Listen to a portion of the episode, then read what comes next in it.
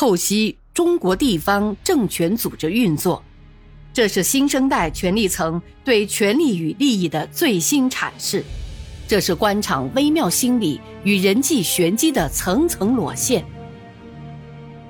请听现代官场小说《生死博弈》。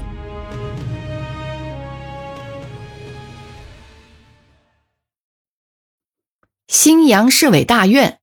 二十年前的位置处在城市边缘，有一个近五百亩的院落，北高南低，丘陵起伏，中间有一片近百亩的水面，以水面为界，湖西为生活区。院内有一栋栋年代清晰、新新旧旧的住宅，是市委市政府机关干部宿舍楼。同这些公寓楼形成鲜明对照的是院内三层依次走高的小山坡。错落有致地建了三群单家独户的十几栋小别墅，一律青砖蓝瓦，每栋别墅都有相当的绿地空间，簇拥着古樟、梧桐、丹桂、水杉。别墅之间道路纵横，人行道畅通。房屋虽然跟不上形势，但依稀可见昔日豪华气派。文革前。除了最高处三栋小楼是地委正副书记才能入住外，其他十一栋规定是行政十一级的干部和地委常委才能进入。机构改革、地市合并后，老同志都退下来了。为了肯定老同志高风亮节、主动让贤的贡献，省委同新班子成员谈话时专门做了一条规定：新进班子的同志一个也不能搬进小别墅，老同志。原来住哪还住哪，这对新老同志都是爱护，所以这些别墅中人或年逾古稀，或是遗孀遗属，弥漫着木气。但院内空气清新甜润，放眼翠绿。清晨鸟栖枝头，黄昏知了蟋蟀合奏，是都市的乡间，闹市的绿洲。湖东为办公区，绿树丛丛。簇拥着几幢坐北朝南的红砖瓦房，同市中心的现代建筑相比，让人有恍若隔世之感。三年前，市委市政府离他而去，一头扎进了新打通的一条祥云大道。这是新城区的一条主干道，又取名祥云，既为吸引各单位到新区去建设，争着去头顶祥云成就事业，也为改善机关办公条件。现在留下的只是一些无足轻重的机构，诸如档案馆、地震办、信访局、地方病防治办公室等等，加上一些临时机构、领导小组办公室之类。所以，湖东的景象似弃妇的凄凉。办公楼前麻雀叽叽喳喳，同昔日车辆穿梭排队形成强烈的反差。过去干净整洁的榆林小路，现在两边的杂草已经覆盖到了路面。在这里活动的主要是那些老市委、市政府退下来的官员、工作人员，他们现在或退休、离休，或是退而未休的调研员、助理调研员之类。过去上班时，他们中间高低贵贱、尊卑有序、等级森严，现在都是老百姓。除了看病住院享受个什么待遇，追悼会的规格、讣告是贴在居民区还是登在市报、省报的不同外，其他都一样。于是，这个老市委院子成了老同志锻炼身体、议论时政、交流健康秘诀、发泄对老伴不满的地方。枯藤老树，木气荒凉，同老弱病残的群体相映成趣，浑然一体。木子李的习惯是每天九点出门，在院子里漫步一小时，风雨无阻，天寒地冻，盛夏酷暑，雷打不动，已经坚持了十几年。下台时五十五周岁，当时推行干部队伍四化方针，找到了一个类似抓阄的好办法，按年龄一刀切，不怨天不怨地，只怨自己早出世。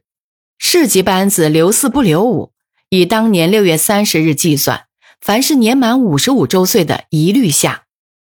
木子李是当时的地委常委、组织部长，干部政策他清楚，当组织部长的更要带头，所以只好捏着鼻子喝一壶，还要表现出一副心情愉悦、高风亮节的风范。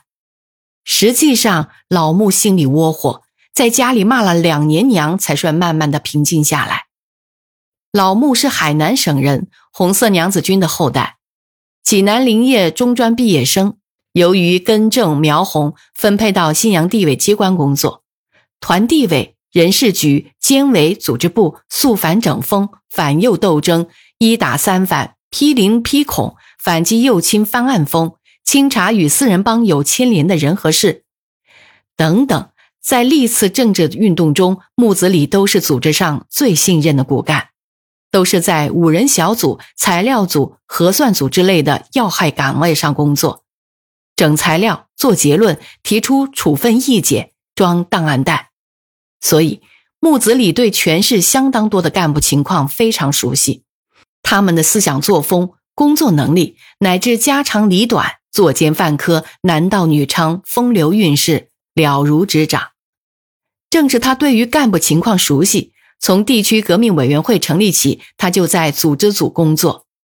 到机构改革，木子李已经当了近十年的组织部副部长，才当了两年多的部长，进了地委的核心层，刚刚品味到组织部长的滋味，开始了各机构改革，来了个一刀切的政策。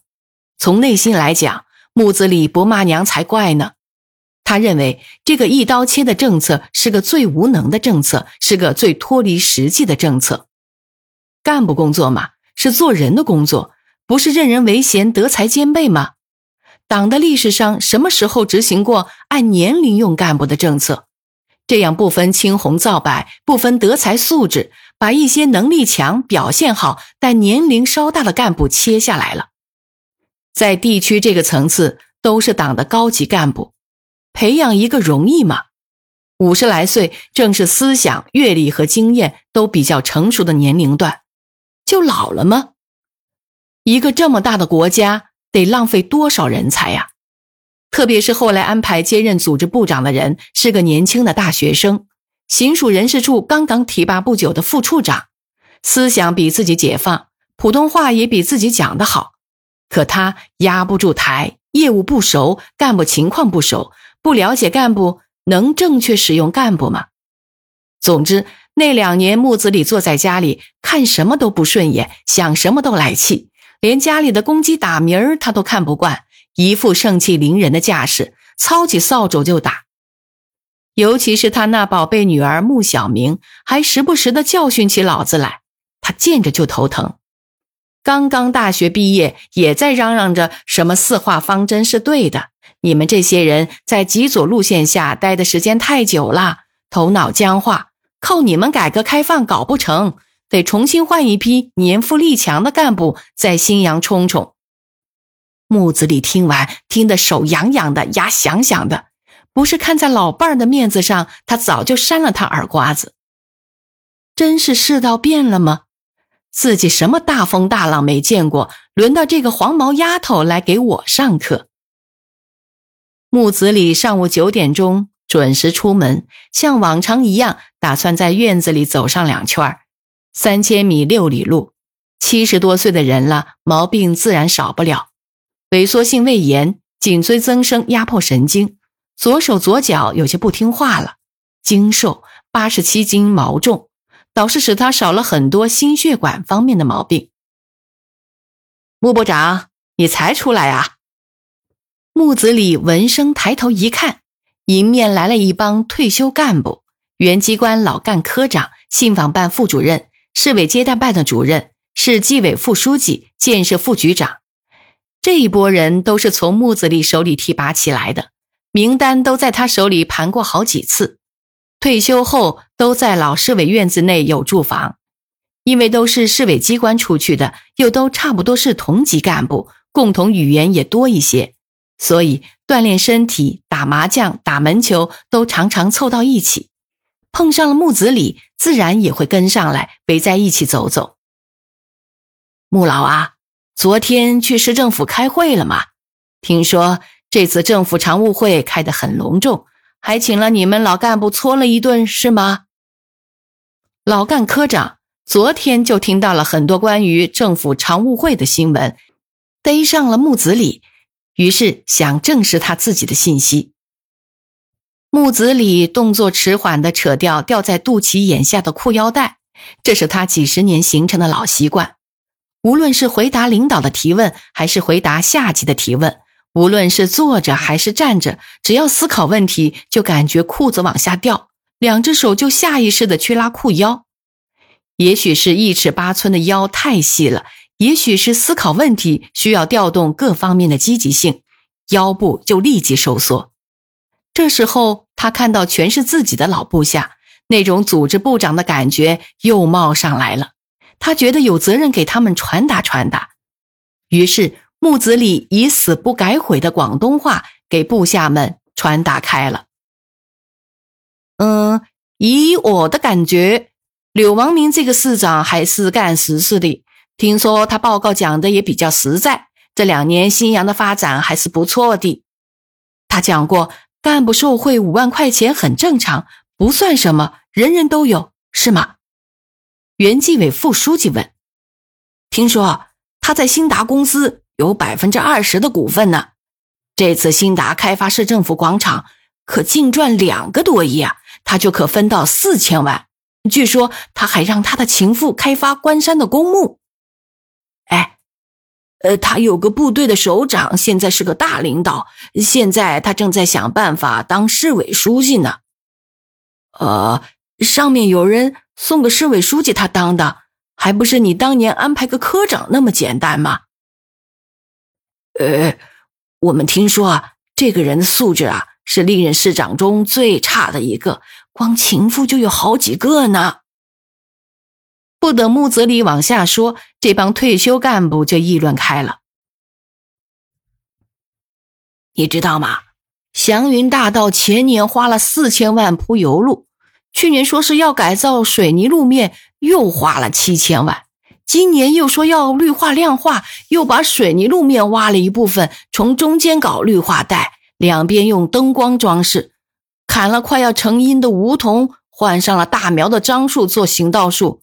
据说每棵树花了九百多，你猜谁干的？谁干的？哎。从前年铺柏油路，到去年改水泥路，到今年挖水泥路面增建绿化带，包括推销九百多元一棵的行道树，都是一个老板——柳王明的外甥。说话的是退休的建设局副局长。哎，不对呀！呃，看见三次改造的施工单位不同，怎么会是一个老板呢？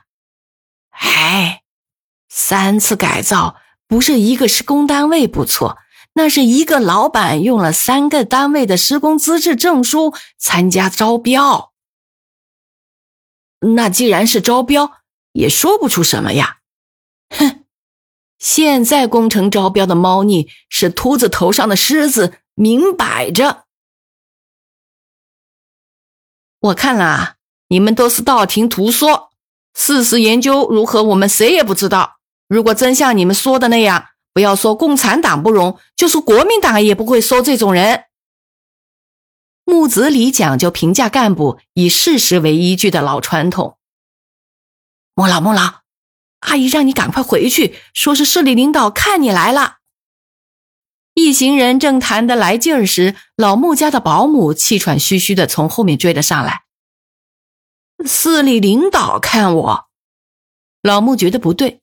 不是年不是节的，这时候谁来看我？自从退下来后，市领导每年春节前例行来看他一次，都显得无奈，来几句客套的官场话就走人，生怕老同志提了什么要求。这个时候不会有领导来呀。快去，穆老，说不定昨天的会还没开完呢。有人开起了玩笑。